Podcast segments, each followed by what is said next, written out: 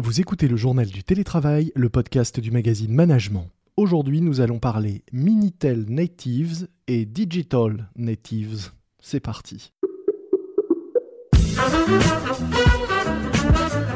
C'est le journal du télétravail.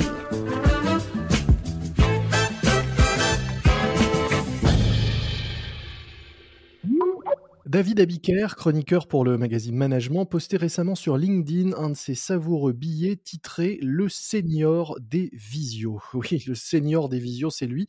Et au-delà du jeu de mots, c'est une réalité. Euh, les salariés de plus de 55 ans seraient mieux adaptés au télétravail que les plus jeunes, ce qui va contre une idée reçue. Et ce qui ressort d'un sondage réalisé par euh, Abi, plateforme d'intelligence digitale, qui accompagne plus de 5000 entreprises dans leur transformation numérique. Pour en parler, j'ai le plaisir de recevoir Linda Hammer, directrice franche chez Abi. Bonjour. Bonjour. Pouvez-vous nous dire euh, bah, en quelques mots quels sont les principaux enseignements de ce sondage que vous avez réalisé sur euh, le rapport au télétravail des, plus jeunes et des moins jeunes? Oui, alors euh, comme vous l'avez dit, le premier point qui est ressorti et qui a peut-être surpris beaucoup, c'est que les répondants de plus de 55 ans s'avèrent être mieux adaptés au télétravail, mmh avec pratiquement 35% d'entre eux qui disent n'avoir eu aucun impact sur leur efficacité ou productivité en télétravail, contrairement euh, à leurs homologues plus jeunes. En quoi est-ce qu'ils sont plus adaptés euh, que les plus jeunes? Est-ce qu'on parle de, compétences euh, techniques, d'utilisation des outils ou d'une autonomie plus grande à distance Je pense que c'est vrai qu'il est plutôt lié à l'autonomie. Mmh parce que dans notre partie de cette enquête, on a bien mis en avant que les plus jeunes, par contre, étaient beaucoup plus agiles et consommateurs de solutions digitales, que ce peut être sur les mobiles ou autres. Euh, donc au final, les plus jeunes euh, demandent davantage d'outils de digitalisation, mhm. alors que les anciens, eux, se sont adaptés au mode de télétravail sans, sans ces outils. On a aussi l'impression, en lisant les résultats, que c'est une question de process euh, derrière cette adaptation au télétravail, plus que d'outils, effectivement. On voit, en tout cas si, si on lit les, chiffres, que les, les, millennials, les plus jeunes, disent qu'ils sont frustrés par les process de leur entreprise et que c'est d'ailleurs une des raisons qui fait qu'ils ne sont pas séduits par le télétravail, c'est ça? Tout à fait. Et je pense que un des principaux challenges rencontrés par les entreprises, c'est que bah, le confinement qui est arrivé euh, très brutalement, mmh on a tout de suite euh, vu, et les, personnes qui ont répondu euh, confirment, un investissement énorme des entreprises, des outils de télétravail. Cependant, ça a été mis très rapidement en place sans vraiment repenser tous les processus qui est derrière. Mmh je pense que c'est ça où les millénials qui sont peut-être plus habitués à travailler avec des outils digitaux, des, applications mobiles et autres, se rendent compte que finalement, ça a été plutôt des pansements qui ont été mis et que dans l'ensemble, tout n'a pas été repensé pour être beaucoup plus fluide. Et c'est là où peut-être qu'on a vraiment ce, gap de frustration. Ils disent notamment que ça leur fait perdre du temps les process à distance. Est-ce que vous avez pu identifier euh, sur quel type de process et, pourquoi est-ce qu'ils estiment que ça fait à ce point perdre du temps? Ça vient du, comme on l'a dit juste avant, c'est euh, effectivement les, les process n'ayant pas été repensés. Mmh et dans le concret, la saisie ou le traitement des, documents euh, dans un centre de service partagé, par exemple, mmh du s'est retrouvé à distance. Donc, ils ont trouvé, des, comme je dis encore, des, des bandages. Des pansements, oui. Des petits pansements. Et finalement, ça devient plus lourd.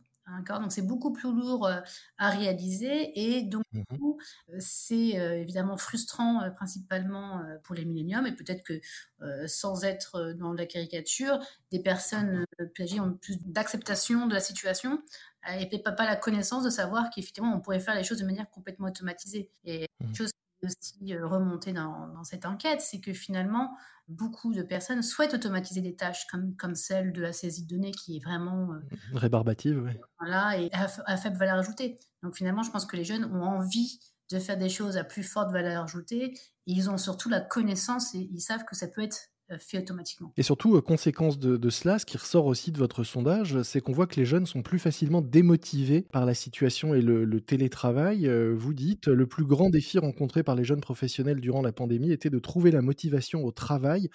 39% le disent qu'ils ont du mal à trouver la motivation contre seulement 19% des, des, plus de 55 ans. Oui, tout à fait. C'est quelque chose qui est remonté assez... Clairement, oui clairement.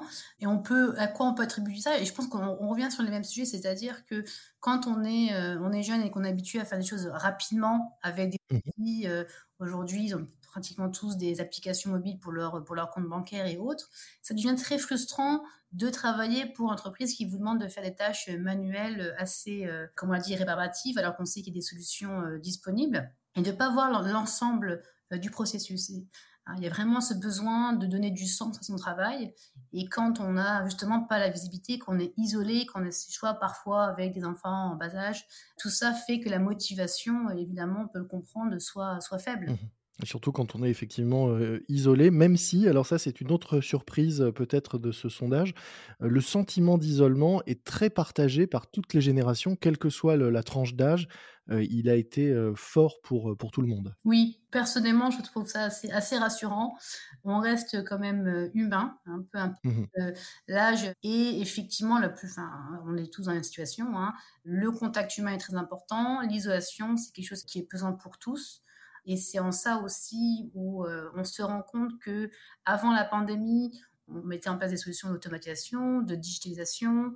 Euh, il y a eu euh, des craintes qu'on n'aurait plus ce contact humain parce qu'il y aurait des technologies. Aujourd'hui, on se rend bien compte que les technologies sont là pour simplifier le travail, simplifier le processus et rendre donc le travail certainement plus motivant, plus stimulant intellectuellement. Et ça ne va certainement pas enlever de la relation humaine.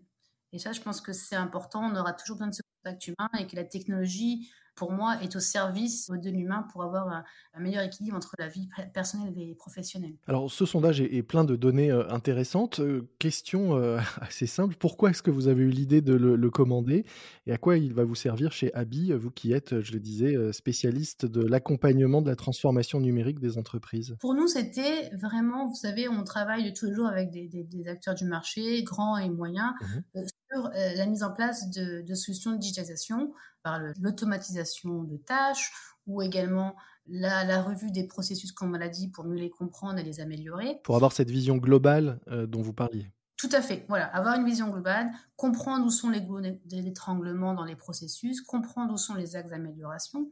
Et ce qui est intéressant de voir, c'est que, on va dire historiquement, et souvent on entend que les employés sont pas forcément preneur de ce genre d'initiative et que on est plutôt, euh, on va dire, euh, frileux, frileux au changement. Mmh et on se rend compte, et ce n'est pas la première euh, enquête qu'on fait sur ces sujets similaires, que les gens sont demandeurs. On l'a bien vu, les gens s'adaptent aux, technologies et les gens demandent à ce que leur travail soit amélioré pour justement générer une meilleure motivation et parfois retrouver un équilibre mmh vie personnelle vie professionnelle. Donc l'objectif ici, c'est de bien mettre en avant que il faut maintenant repenser complètement euh, les interactions avec vos clients, mais également les interactions qu'ont vos employés dans les processus, mmh et améliorer dans la globalité les résultats d'entreprise. Et j'entends par là plusieurs mesures. Hein. On parle toujours des coûts, évidemment des gains, mais également la satisfaction client, mais également la satisfaction de vos employés. Et je pense que c'est aussi très important de euh, offrir à ces employés un environnement euh, non seulement euh, stimulant et moderne. Vous disiez, ils ont tous, notamment chez les plus jeunes, l'habitude d'avoir des applications pour l'ensemble des choses de la vie quotidienne et il faut qu'ils aient la même qualité de service et d'usage dans les applications professionnelles que dans celles qu'ils ont à titre personnel, c'est ça? Tout à fait, oui, oui. Et puis on se rend compte que ce genre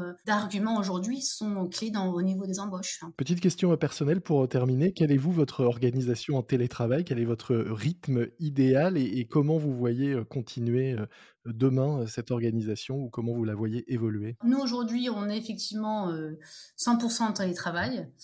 On est quand même dans une industrie qui était euh, déjà préparée, on va dire, et déjà habituée à ce type de mode de travail bien avant le confinement. Donc pour nous, euh, ça n'a pas été un impact euh, important. Mmh. Je pense qu'on continuera toujours. On avait déjà du télétravail avant. On va être honnête, c'est comme les, ceux qui ont répondu à, l'enquête, on est tous, on va dire, on souffre de l'isolement. Mmh on souhaite retrouver nos collègues.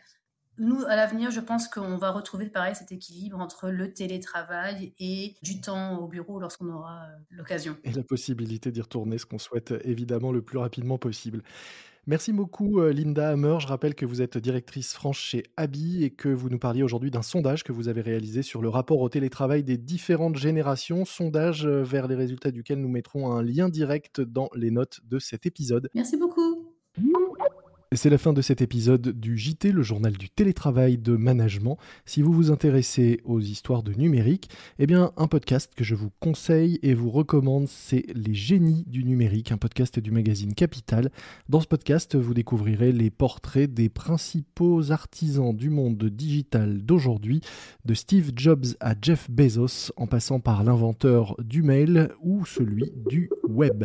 Les génies du numérique, un podcast du magazine Capital à écouter sur l'ensemble des plateformes d'écoute.